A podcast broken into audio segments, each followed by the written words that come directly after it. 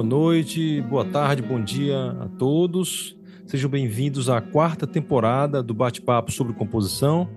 O Bate-Papo é um projeto de extensão do Departamento de Composição da Escola de Música da UFRJ, que visa dialogar com músicos profissionais e amadores sobre questões relativas ao mundo da composição musical.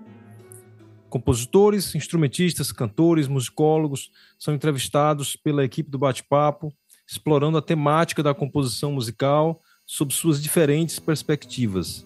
O projeto propõe travar esse diálogo com músicos de diversas vertentes, tanto da música de concerto, do jazz, da MPB, sem restrição estética ou geográfica. Os vídeos dos bate-papos dos três anos anteriores, 2020 a 2022, estão disponíveis no nosso canal do YouTube.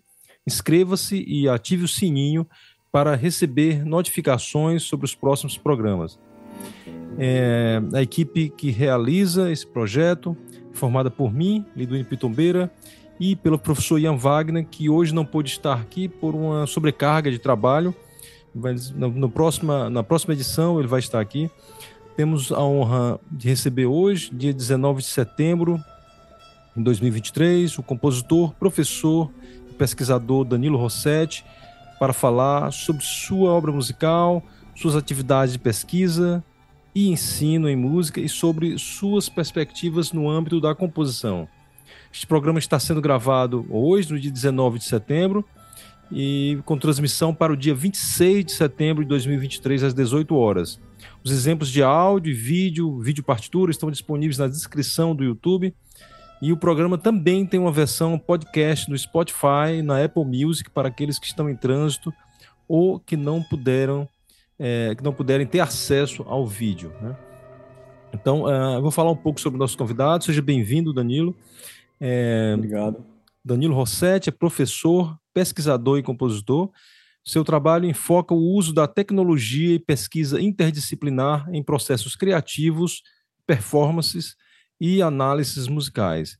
É autor de peças para diferentes formações instrumentais, acusmáticas, mistas e multimodais, instalações audiovisuais, música e dança e música telemática, além de autor e coautor de vários artigos sobre processos criativos em música e análises musicais.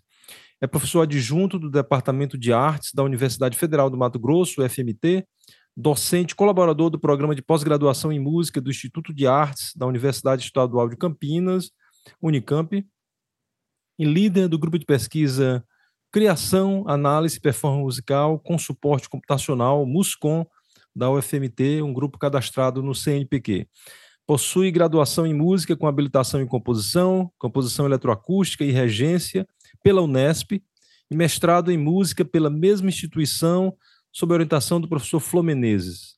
É doutor em música pela Universidade Estadual de Campinas, sob orientação do professor Silvio Ferraz, com apoio da FAPESP. Durante o doutorado, realizou estágio no CICM da Universidade Paris 8 é, realizou pesquisa de pós-doutorado no Núcleo Interdisciplinar de Comunicação Sonora da Unicamp, também financiado pela FAPESP. Foi ganhador do prêmio Funarte de Composição Clássica na categoria de Música Eletroacústica e Mista em 2016. E suas composições foram apresentadas em diversos eventos nacionais e internacionais ao longo dos últimos anos. Então, Danilo, eu começo com uma pergunta já tradicional que a gente faz aos nossos convidados, que é para você falar um pouco sobre sua carreira como compositor, desde o início, né, de formação. Você pode pontuar fatos, professores, compositores, experiências que considera fundamentais para a construção de sua própria voz, é, sua própria voz composicional, perdão. Ok. É, bom, boa noite, Liduíno, boa noite é, a quem está assistindo o programa, a quem está escutando pelo podcast. É muito bom estar aqui, agradeço o convite é, seu, Liduino, também do Ian Wagner, é, que realiza junto com, com você esse projeto é, Bate-Papo com Compositores, é, que já está na quarta, quarta temporada, não é isso? É um projeto é de sucesso. Também cumprimentar aí a, os colegas da UFRJ, que, enfim, que é, professor Pedro Bittencourt, né, que temos trabalho junto, é, Rodrigo Tichelli, que enfim, teve na minha banca de doutorado, e professor Rodolfo Caeser também, o professor Pauchi, todo mundo, mandar um abraço. É muito bom estar aqui.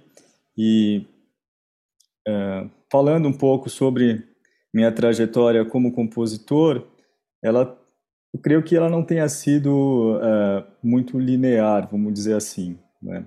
A música sempre teve na minha vida, desde pequeno, vamos, vamos dizer, é,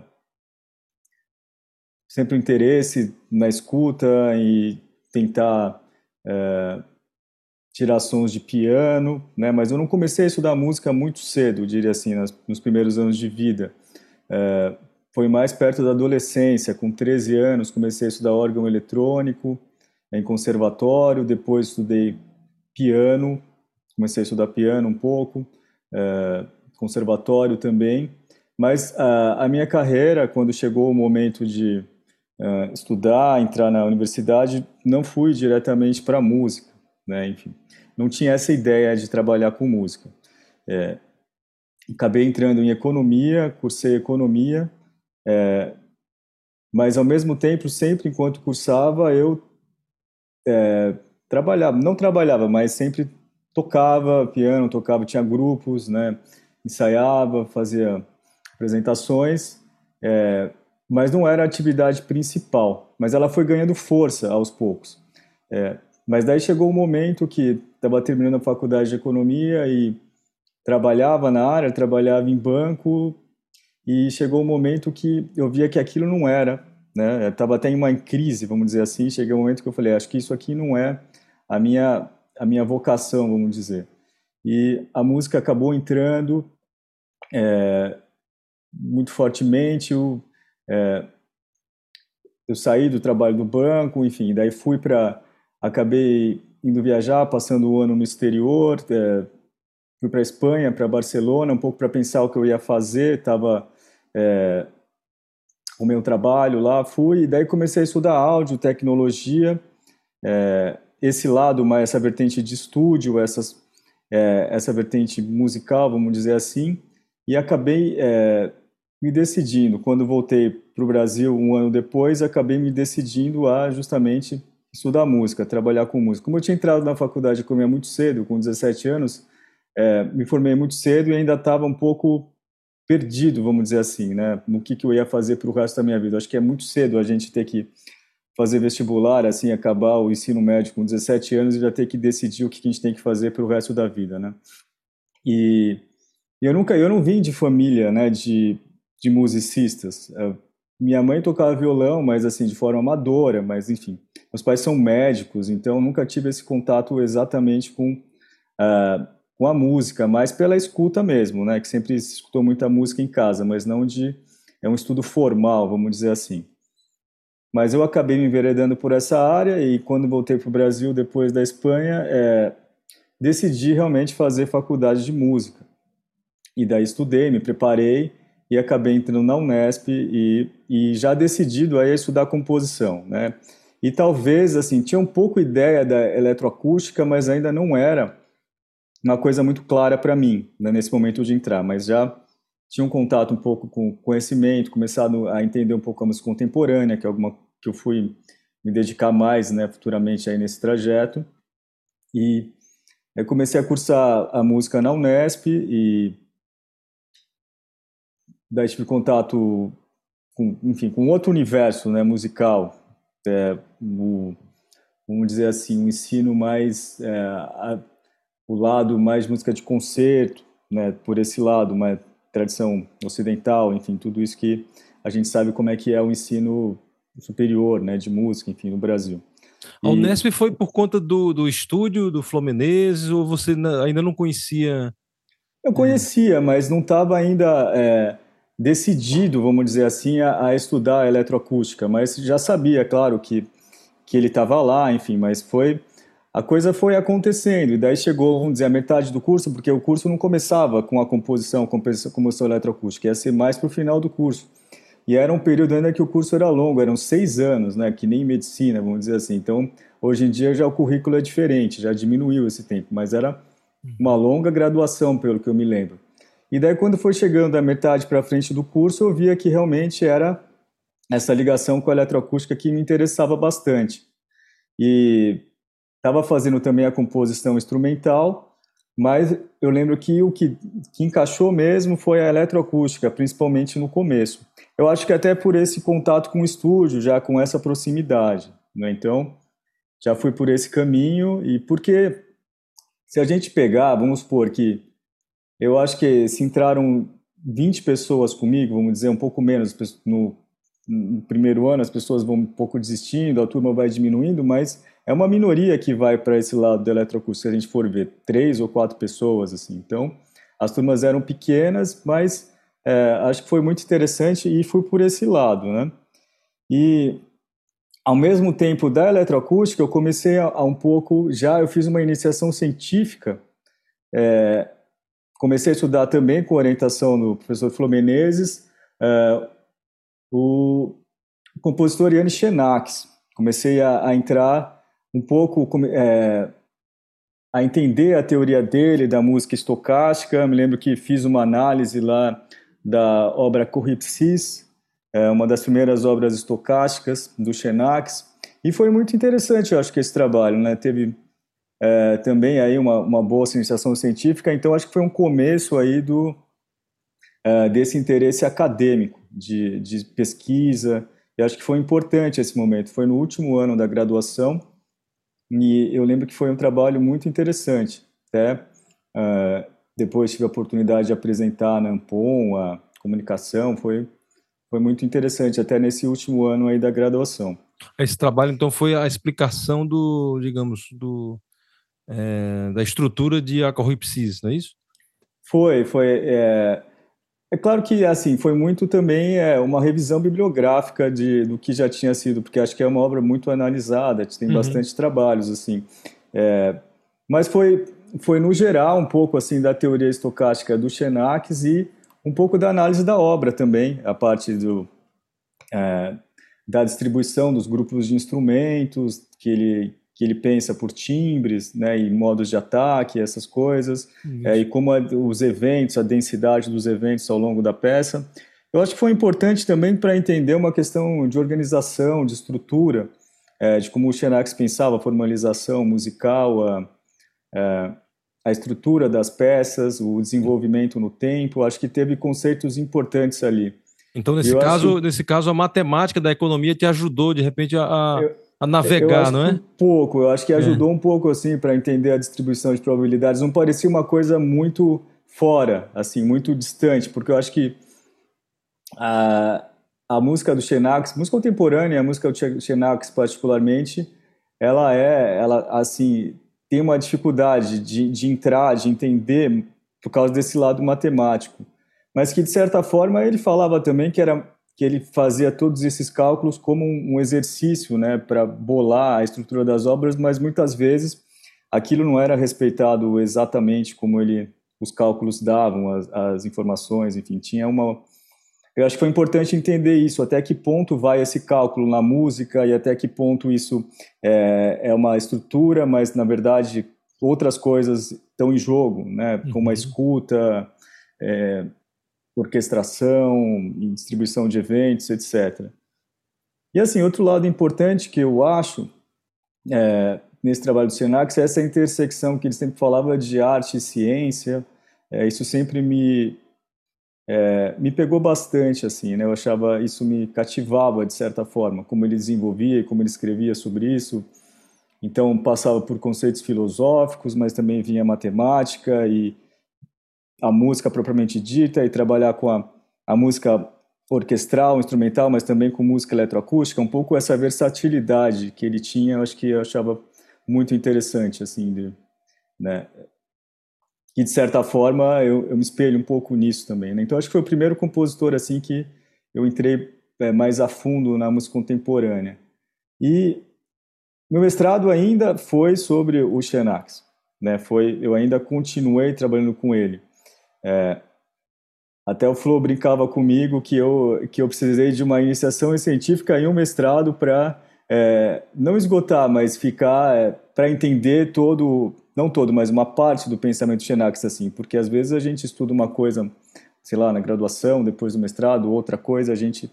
Tem pessoas que ficam também a vida inteira estudando compositor, não estou falando isso, mas é, a gente acaba às vezes passando por vários, né? Então eu precisei do, também do mestrado mais sobre as questões do tempo no Xenax, né? as noções de fora do tempo, no tempo, temporal. Isso daí a partir disso e daí ampliei essas noções e foi até mais um estudo do tempo na composição, do tempo musical, que é um, que é um assunto enorme também, né, um assunto super vasto, principalmente na música do século 20 e 21, e não, não, tenho, não tive a pretensão de esgotar esse assunto de forma alguma, mas de entender um pouco mais de como pode se dar essa organização é, do tempo musical, a partir da, da, das ideias do Xenax, ampliando para conceitos filosóficos é, de autores aí contemporâneos. Né?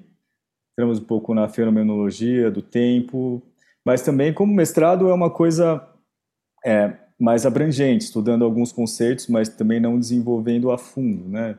Foi mais uma revisão sobre conceitos de tempo também, Bergson, Bachelard e uhum. etc. Uhum. Daí já entra pela fenomenologia, pelo Pierre Schaeffer, música concreta, daí já ligava com Xenax também, no GRM, etc.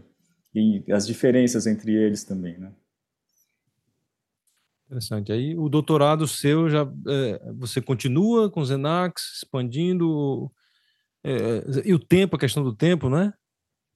Sim, a questão do tempo sempre está presente. É, daí no doutorado o Xenax já ficou um pouco é, como complementar ali no, na ideia, porque eu acho que é muito forte a questão temporal no Xenax. Mas é, no doutorado acho que foi um enfoque mais em relação à música e tecnologia é, mais voltado à composição mesmo, né, como um estudo composicional de questões de forma, estrutura, sempre ligados com o tempo, é, uhum. também com alguns outros conceitos filosóficos, até pela orientação do professor Silvio Ferraz, que sempre traz assim muita leitura relacionada à filosofia do século XX, enfim, teve, tiveram autores lá como Prisco Varela, Maturana, Simondon, até trabalham questões de emergência também, né, de fenômenos emergentes na música e é, mas foi muito focado na música mista, eu diria. Aí, aí eu acho que no, no doutorado veio mesmo a questão mais forte da, da música instrumental. É, talvez trajeto inverso, vamos dizer assim, né? Mas chegou mais forte assim a escrita instrumental na época do doutorado, que eu me dediquei bastante e trabalhei muito com a música mista também, né, em uhum. relação, interação, convergência entre é, instrumentos acústicos e processamentos é, por computador, processamentos eletrônicos. E acho que aí foi muito importante. É, eu passei um ano fazendo um estágio na França, na Universidade de Paris 8, e também aí com graças à FAPESP, né, o financiamento para poder agradeço muito para poder manter lá, enfim, foi um ano bastante importante, eu acho, porque é, tem esse núcleo, né, o CICM, na Universidade de Paris 8, que é muito interessante em relação a esse estudo de interação, né, então programação, a parte computacional, é, não só com Max MSP, mas PD, enfim, várias linguagens aí computacionais. É voltado para eletroacústica, no caso, né? E... É voltado, sim, eletroacústica, mas bastante. É, um pouco, vamos dizer, acusmática, mas mais essa interação com o instrumento acústico. Sim. Né? Assim, é tempo tá. real. Então, tem todo um curso voltado para isso. Né? Então, eu acho que é, tem professores ali muito é, importantes, então é um, é um curso bastante focado para isso. E, e, assim, eu acho que é, já é tudo muito planejado para ter concertos, né? Então você escreve uma peça, já tem intérprete para tocar a peça, já, já, o grupo já escreve para aqueles intérpretes, já se toca duas, três vezes por ano. Então funciona muito bem, assim, é muito organizado, né? Então uhum. eu acho que a gente aprende bastante, né? Assim, tem ensaios. É, foi, foi muito importante esse período, né? Até para pensar essa essa composição é, essa composição mista. Eu, eu, eu creio que aí tem. Eu fui, minha supervisora foi a professora Anne Cedes, e, enfim, tem o compositor José Manuel Lopes Lopes, que é, mais focado na música instrumental, tem Alain Bonardi, que é professor dessa parte de música mista, enfim, Max MSP. Mas eu creio que quem, quem organizou, quem o pensamento vendo ali, professor aposentado já emérito Horácio Vagione, né, que ele uhum. chegou e concebeu esse o CCM e a forma de é, de, de pensar esse ensino composicional. Né? Eu acho que foi inclusive um dos primeiros doutorados em composição na França, se não estou me enganando. Antes era mais musicologia, né? Até eu conheci o Pedro Bittencourt lá em Paris nesse momento. Ele estava terminando o doutorado dele ali, também orientado pelo Horácio Vadione, e a gente se conheceu lá que ele estava terminando. Acho que ele estava entre o FRJ e, e Paris, né? E foi nesse momento que eu até a gente se conheceu num, num, concerto que ele ia dar e assim foi uma parceria muito bacana, né? Assim de muito bom para a composição, assim foi muito muito bacana, muito interessante. Depois disso, então você retorna ao Brasil, conclui doutorado e aí é, é, de imediato Sim. já entra na, na UFMT ou tem ainda um período? Não, tem, tem um intervalo, né, que a gente é, logo que terminei o doutorado, eu emendei o pós-doutorado, também lá na Unicamp, no NIX, Núcleo Interdisciplinar de Comunicação Sonora, e trabalhei com o professor Jonatas Manzoli, foi meu supervisor, hum, também ainda desenvolvendo essa parte de, da música mista, e aí teve, teve um, uma, uma uma questão audiovisual também, de trabalhar com, com outras mídias, outras artes, o professor Jonas trabalha bastante nesse sentido, né? enfim. E teve uma interação com um grupo de dança da, da Unicamp, do Instituto de Artes, então para espetáculos aí é, multimodais. É, teve também muita coisa com vídeo, comecei a trabalhar com audiovisual também, é, com diferentes mídias que eu tento manter até hoje, assim, nesse no trabalho criativo. E teve uma parte de análise aí que acho que já tinha no doutorado, né? Acho que sempre, né? Desde a da graduação, mas uma parte forte de análise também musical, não só com não só, mas também com ferramentas computacionais. Então teve uma parte um pouco, vamos dizer assim, pesada em programação e desenvolvendo um pouco de ferramentas para análise com suporte computacional, sempre no PD, no Max, e desenvolvendo com descritores de áudio, então com representações gráficas. Mas não só isso, né, para análise do áudio, mas sempre é, em, em, relação, intersecção com partitura, com análise simbólica. Né? Então, uma uhum. coisa que complementar, vamos dizer assim. Né? Aí, nessas análises, você, você, é, você utiliza alguma linguagem de programação além do, do Max, do Pure Data, tipo Python ou Lisp, alguma coisa?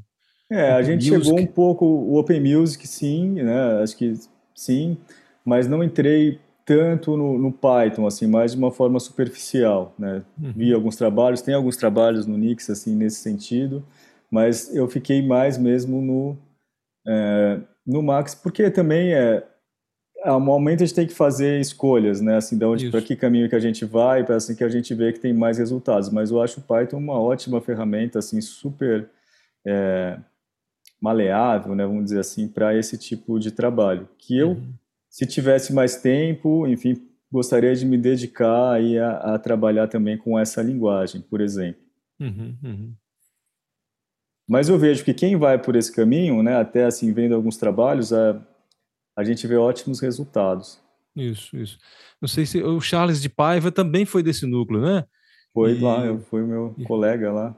Foi um colega durante o pós-doutorado. Acho que até durante o doutorado já. Ele foi orientado pelo professor Jonatas lá. Uhum. Depois comecei o pós-doutorado e logo depois ele começou também. Ele ficou, assim, alguns anos a gente trabalhou juntos em algumas coisas. Uhum. E creio que agora ele foi para estar tá na França, né? Ele foi para lá, deve estar tá com um professor ali, né? Isso. Se não me engano. Mas assim, foi, eu acho que muitas, muitas vezes os, os trabalhos eram é, similares, assim, tinha, tinha muita troca com ele, assim, ele, é, na parte de análise do Open Music, enfim, tinha uma, eram, eram boas discussões. Uhum. Perfeito, Perfeito. Ah, e aí na UFMT você ensina composição, né? E Ensino. Tecnologia. Sim, aqui a gente faz um pouco, é, um pouco de tudo, vamos dizer assim. Logo que eu cheguei em 2019, é, eu vim para a área de tecnologia, música eletroacústica, mas também de harmonia, né? Então já peguei as disciplinas de harmonia, algumas delas e análise, análise musical. É, mas eu peguei mais o repertório do século, final do século XIX e começo do século XX, ali, até onde possível a gente ir. E aos poucos eu fui entrando, começando na composição instrumental, tinha o professor Roberto Vitório aqui também, que dava as disciplinas de, de composição, mas ele se aposentou o ano passado, se não me engano, e daí eu acabei ficando com as disciplinas de composição todas que a gente tem aqui. Né? Então, é, no momento, eu estou mais com as composições e é, música e tecnologia, música eletroacústica, voltando para essa área de criação. Muito bem, eu vou uh, passar, fazer, te fazer uma pergunta mais filosófica agora, e talvez, uhum. eu, eu sei que você pesquisou essa questão do tempo, talvez até faça sentido aqui também nessa questão. É, mas também o contato com o público e, e o sentido da música contemporânea hoje. A pergunta é que, que, é, que composição faz sentido para você? É, o que, que te move musicalmente? Como você enxerga o sentido da sua música nesse nosso mundo atual? Então, assim, você pode abrir, fica à vontade para discorrer sobre. Essa é uma questão muito longa, né? Acho que Isso, é. A gente é uma, tem que é refletir tese, né? um pouco. É, é, uma tese, vamos dizer assim. Eu acho que é, eu acho que muitas composições fazem sentido para mim, não só uma por exemplo, ligando com essa questão da, das aulas de composição, eu creio que é, eu procuro não me fechar em uma estética só e deixar os alunos desenvolverem a, a, o, o trabalho, o perfil do trabalho que eles desejam trabalhar naquele momento. É claro que a gente vai mostrando muitos exemplos, muitas possibilidades, mas eu não pretendo me fechar numa, numa única estética. Eu acho que eu sou um pouco eclético nesse lado, porque eu sei que o ensino da composição nem sempre é assim, dessa maneira. É, mas também vejo que a gente, é, é, o mundo é muito vasto e a gente sempre tende a levar para o lado do ocidental do mundo. Né? É claro que a gente não tem a pretensão de, de abarcar todas as possibilidades composicionais, criativas da música geral, mas eu acho que a gente sempre tem a tendência, nossa formação é sempre muito europeia, né? Então é esse exercício de a gente pensar talvez não de lá para cá, mas de cá para lá, ou pensar a partir dos nossos é, pontos de vista, paradigmas, é um exercício que eu tento fazer e eu ainda tempo todo a gente fica tentando e, e acho que estou no início disso, né? De como pensar. Eu acho que tem uma questão muito forte aqui na UFMT de decolonialismo, né? Tem um é, tem um eco aqui, uma pós-graduação que, que muito forte nesse sentido. E eu acho que é uma questão de rever conceitos aqui, de, de como pensar essa composição, como é que seria a nossa composição. Né? Claro que a gente tem vários exemplos de composição brasileira, desde o nacionalismo, etc., várias correntes que desenvolveram isso, música viva, música nova, etc., é, mas qual que seria a nossa nesse momento aqui, 2023, né? Como seria a nossa música brasileira? Eu sempre fico, essa é uma questão que eu sempre me coloco, né? Uhum. A gente também não precisa se fechar o que vem de fora. É, a gente precisa, eu acho que todas as, as estéticas e técnicas que a gente aprende, enfim, né? Tecnológicas são importantes para a gente desenvolver a nossa voz também, né? Eu acho que não é, não é questão de se fechar simplesmente é, eu acho que sempre tem uma tensão, né? Hoje em dia, eu penso nessa tensão do, do virtual, que a gente está cada vez mais nesse mundo virtual, é, telemático, das redes. Isso está cada vez mais presente na nossa vida, na pandemia e depois mais ainda, isso não saiu. E esse, e esse é um universo, é um espaço é, virtual, que a gente não, é, não um espaço físico, mas é um espaço que a gente compartilha também, que temos aqui, mas a gente pode estar com qualquer pessoa do mundo nesse espaço, né? não só nas redes sociais, mas de qualquer outra forma de interação. Mas tem também no, o nosso espaço físico da cidade que a gente vive, da nossa comunidade, né? da, da nossa cultura. Então, como é que isso se relaciona? Né? É, uhum. Tem uma tensão aí de forças, né? Tem uma questão. Então, eu tenho pensado um pouco nesse, nesse caminho. Né? Não tenho nada de concreto, nenhum resultado ainda, mas é uma coisa que tem me preocupado ultimamente, né? É. Então, nesse sentido, são várias composições que, que, que eu tento dialogar, que eu tento pensar, né? Mas em relação à minha música, eu sempre, é, por ter, enfim, desde lá de trás, né, pensado, é, tendo estudado economia, eu estudei economia, fui muito para os cálculos, mas também a parte teórica da economia, de leitura, sempre é, me foi importante. Então, é, eu sempre li muita coisa, né? Então, tem as teorias é, marxistas e tudo isso, então é sempre uma parte que me pegou mais até do que os cálculos na economia, né? Então sempre uhum. essa parte histórica, mais filosófica, uma parte que me atraía bastante. E o que me fez pensar também como seria assim uma música fora do né, a, a, o entretenimento, toda essa questão da indústria cultural, né? É uma coisa que tomou muito a música no século XX, pegou muito fortemente. É, é o fazer musical, a prática musical, tem uma indústria, né? As pessoas trabalham e tiram sustento disso, mas a minha questão seria possível pensar uma música fora disso, né? Fora desse contexto comercial, enfim, tudo isso que é tão forte na mídia, etc. É, e agora na virtualidade, eu acho que foi um caminho também que eu acabei escolhendo essa, porque a gente vê que a academia, a universidade é um, é um espaço ainda que a música não, ela consegue escapar dessa lógica industrial, né, em certos Isso. momentos. Então, acho que foi aí também uma coisa muito importante, foi um espaço de pensamento musical mais livre, né, que acho que a universidade é um dos espaços que proporciona isso. Não ser condicionado por é claro que você tem estéticas, tem correntes muito fortes que tem uma que exercem uma força sobre o que a gente faz, mas não seria essa força do capital, vamos dizer assim, ou menos intensidade, né? Então essa foi uma questão que sempre me preocupou, né? Como pensar uma arte fora do sistema capitalista, vamos dizer assim, que tal que a gente é permeado por ele o tempo todo, né? Isso. Em casa, fora de casa, enfim, na nossa vida material, concreta, na nossa rotina, né? Não sei se eu tenho uma resposta para isso, mas é uma questão que sempre me me pegou assim, me preocupou, como pensar uhum. isso e desenvolver. Dizer, eu até você... nem não.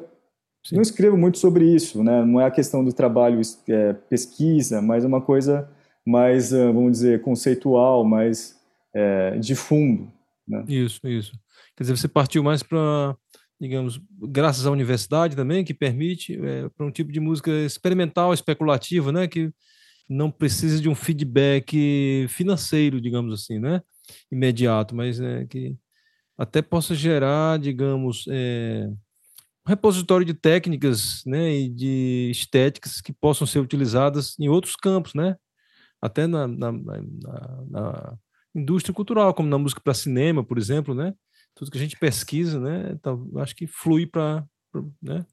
É, eu acho que sim, eu, eu concordo, não, não, sou contra, né? não é essa a uhum. questão, é esse uhum. tipo de música. Eu acho que até é uma preocupação que a gente tem que ter como professor, como formar os alunos, né? A gente porque nem todo mundo vai pensar como eu, é claro, eu, né, como nós. Eu acho que a gente, é, os alunos têm preocupação também de como sobreviver, de como ganhar a vida. Eles estão têm essa, acho que todos nós temos essa preocupação, né? Uhum, uhum. E acho que a gente tem que estar aberto também a, a ensinar isso, né? Passar as técnicas e possibilidades. E, e eu vejo assim vários alunos que é uma que desejam trabalhar com música para cinema, por exemplo. Eu acho que é uma coisa que aparece muito alunos com esse com essa vontade, com essa intenção quando vem para composição, por exemplo, né?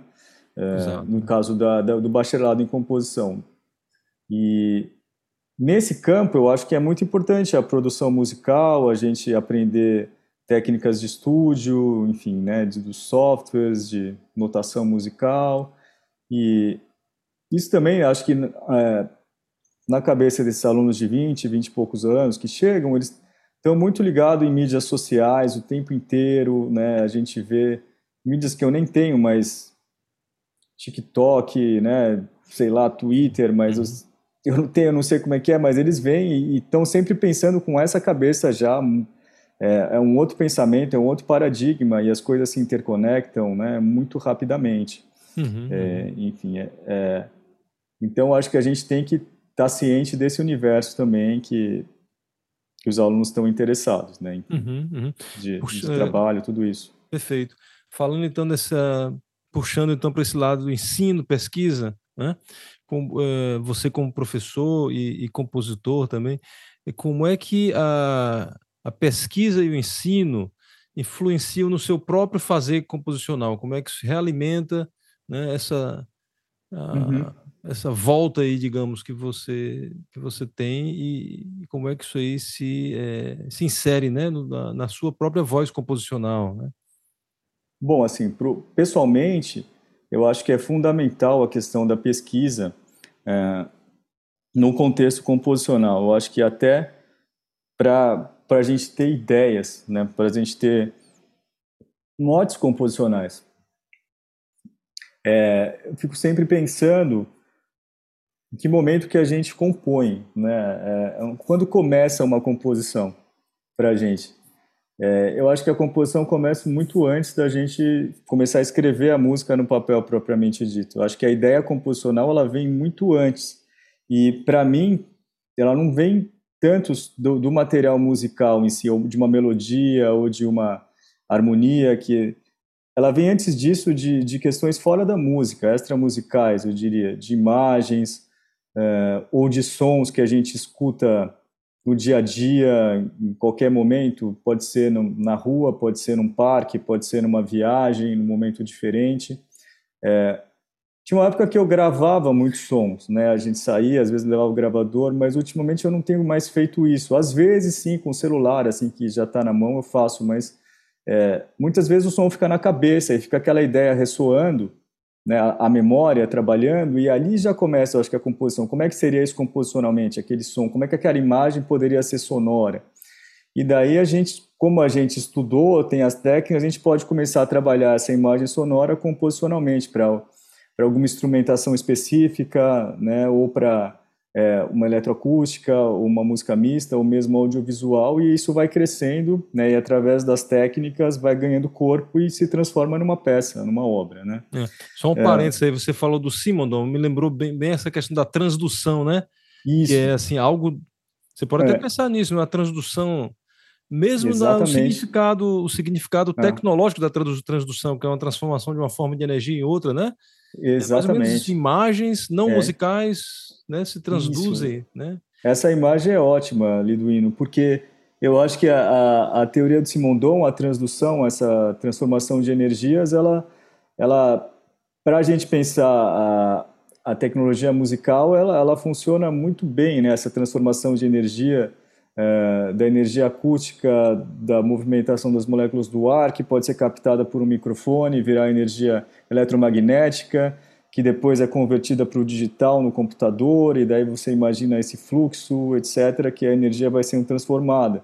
Uhum. E até na escuta também, né? Porque a escuta é transdutiva, porque o som se transforma também em, é, em outros, outras energias quando adentra o nosso ouvido, até em impulsos elétricos no final da, das contas, né? Então, Isso. são todos processos. Acho que a música está muito relacionada aí com os processos transdutivos, e viram imagens poéticas se a gente começar a ir mais a fundo né, nessa, nesse caminho.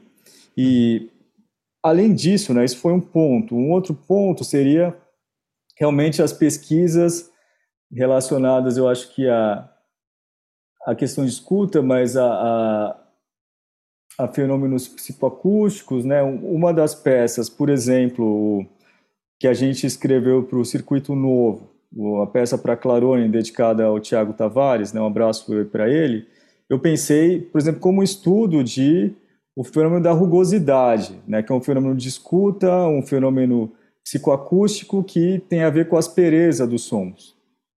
Então, já é, já é uma literatura aí bastante consagrada, já existe sobre rugosidade, etc. Mas pensar esse conceito acústico, psicoacústico musicalmente, trabalhar um instrumento como o clarone com diversas sonoridades, com diferentes, né, mais lisas, menos rugosas, mas que vão ganhando uma rugosidade através das técnicas do instrumento, eu acho que são imagens poéticas também que a gente pode trabalhar. É, eu, e eu tento me levar um pouco por esse lado, é algo que eu me sinto mais à vontade de trabalhar nesse momento. Né? Então, eu acho que é, é um caminho também. Eu acho que a, essa parte da pesquisa, né, porque, enfim, a gente pode analisar a rugosidade de peças ou de trechos musicais, instrumentos, é, de repente até pensar uma forma de uma obra por meio de um parâmetro como esse.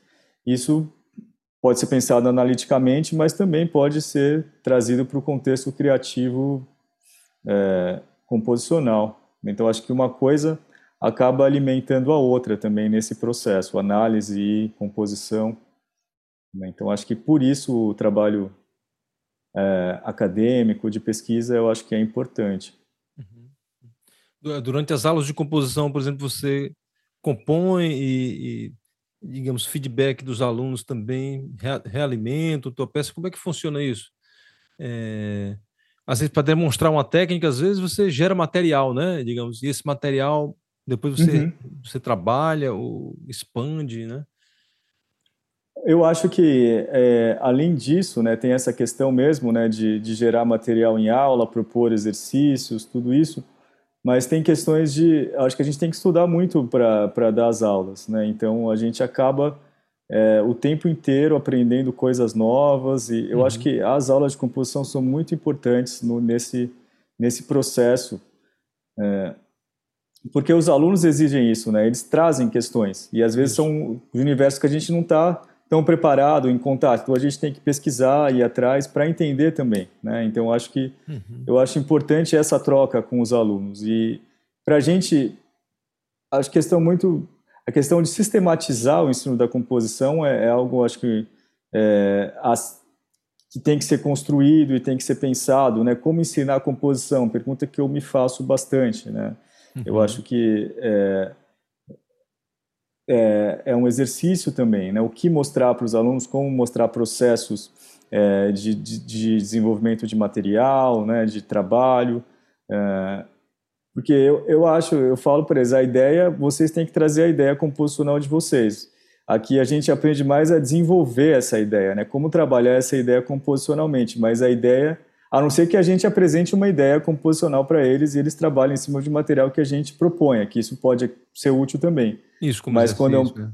é, isso, daí, enfim, nessa forma eu acho que sim. E mas se for uma composição que eles têm que fazer um trabalho, enfim, de semestre, alguma coisa assim, né, uma coisa totalmente nova, eu acho que é interessante sempre eles trazerem uma ideia, que seja uma melodia, um motivo, uma harmonia, algo dessa uhum. forma aí. Uhum. Daí a gente entra no universo deles e vai desenvolvendo. Muito bom. Uh, eu queria que você falasse agora sobre seus projetos futuros na, no âmbito da composição, da pesquisa, da performance, performances que estão agendadas por aí para o nosso público assistir, né?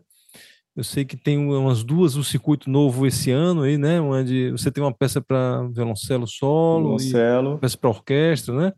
Sim, temos aí essas é, temos essas duas peças, uma peça para violoncelo solo, né, para o nista Pablo Sá, e uma peça para orquestra aí, aí, aí, do Rio de Janeiro, né? Então acho muito muito bacana esses projetos que o Circuito Novo está desenvolvendo, orquestras solistas do Rio de Janeiro e, é, e, e vamos continuar esses trabalhos aí com o grupo, né? Acho que é muito importante. Uhum. É, atualmente, além desses projetos no Circuito Novo, com todos esses compositores que fazem parte, é, estou participando de dois projetos de pesquisa atualmente. É, o primeiro, coordenado pela professora Cássia Carrascosa, da USP, é, é, sobre música audiovisual, telemática, é, repertório para flauta né, e grupo, o grupo de flauta dos estudantes é, que, ela, que ela coordena na USP de Ribeirão Preto. Né. A gente está com uma performance agendada para o início de novembro, é, na semana, última semana de outubro, início de novembro, num evento é, online de Nova York que é, vamos apresentar essa, essa obra que, que vai ser uma obra virtual, mas que que vai ter o grupo de flauta, mas tem a eletrônica ao vivo com vídeo. Então, isso tudo foi tudo feito de forma remota. Então, cada um vai estar num espaço diferente e a gente vai realizar a apresentação. Isso é, é ao vivo que vai acontecer?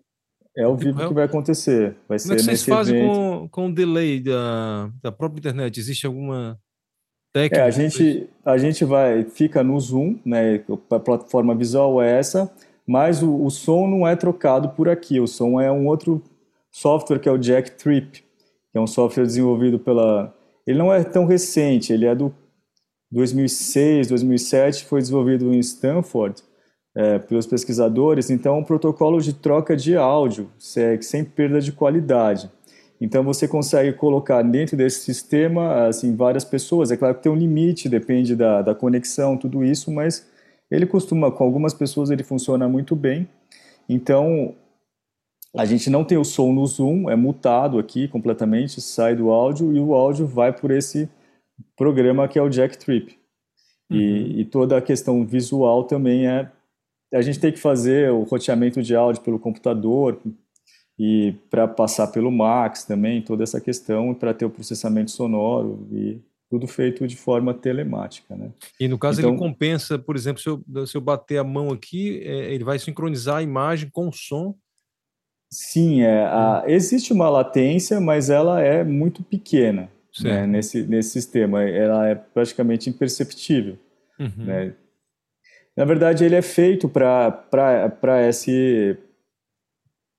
justamente para a gente fazer música em grupo em diferentes espaços virtualmente. Num, uhum. é, é diferente, por exemplo, da gente estar tá aqui, no, porque aqui a gente, é, o, o Zoom ou o Google Meet, qualquer outro sistema ele é, ele é feito para a gente falar, né? Alguém falar e outras pessoas escutarem, vamos dizer assim, alguém apresentar um trabalho ou uma aula. Então, a gente, quando uma pessoa fala, outra, o som da outra pessoa acaba cortando ou é mutado, enfim, né? Então a gente não consegue, é, tem muito cancelamento de som, a gente não consegue ter várias pessoas falando ao mesmo tempo, aqui até pelo, pelo sistema. Uhum. É, e, e para a gente fazer música, a gente precisa ter várias pessoas tocando ao mesmo tempo. Né? Então ah, o Jack Trip você não tem isso, então o som circula livremente e você não tem esse cancelamento. Uhum, uhum. É, hoje em dia, por exemplo, o Zoom aqui já tem essa ferramenta, né, de você deixar o som original, já tem algumas implementações aí, mas ele ainda não é totalmente isso. sem compressão, até onde eu sei, né?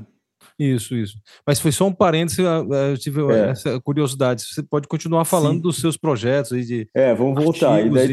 e, e peças. Isso, daí tem um outro projeto também que eu participo, é, Esses dois projetos que eu estou falando estão dentro de uma linha de financiamento da FAPESP para artes e tecnologia, né, que foi do ano passado, são projetos de dois anos.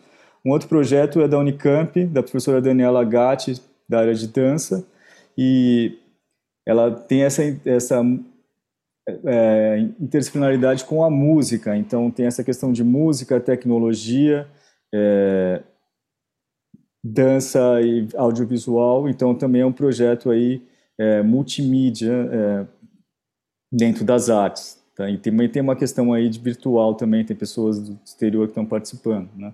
Uhum, é, uhum. O professor Jonatas também que está participando lá de Portugal, está dentro desse projeto. Enfim, acho que é, tem coisas interessantes aí que, que vão aparecer em breve. Né? É, em relação à pesquisa, aqui na UFMT a gente está nessa, nessa mesma linha de tecnologia, de som, é, e música mista, enfim, desenvolvendo alguns projetos aqui também nesse sentido, algumas composições. Né? Tive uma, um trabalho com a professora Terezinha Prada recentemente, de uma peça para violão e eletrônica, que foi estreada recentemente. E tem um vídeo aí que acho que temos o link, teremos o link também para uma videopartitura. Uhum, e uhum.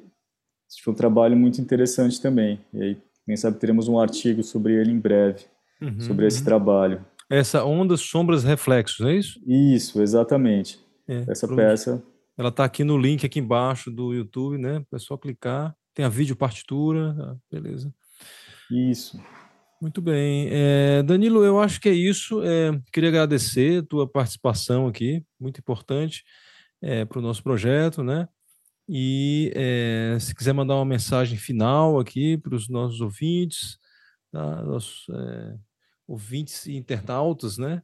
É, eu já agradeço a você e, e, agradeço ao público, né? E a gente vai estar aqui no próximo mês com outro compositor. Então, Fica à vontade para mandar uma mensagem final. É... Ah, eu, eu que agradeço a participação, Liduino, e agradeço o convite, agradeço o espaço para poder falar um pouco sobre a minha trajetória, né? E acho que muito gratificante estar aqui com você nesse momento. Mando um abraço aí a todos uh, os ouvintes, as pessoas que estão acompanhando.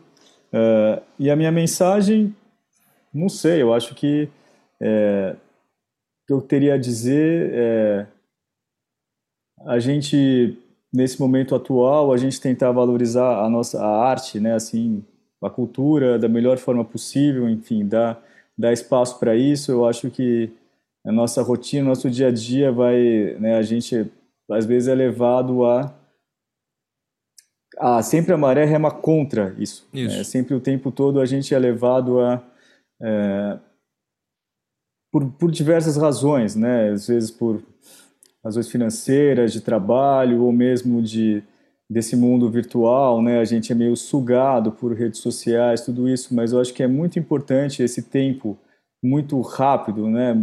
Que a gente vive hoje em dia, das coisas se sucedendo o tempo todo, a gente não tem um espaço para refletir, pensar um pouco com mais tempo, né?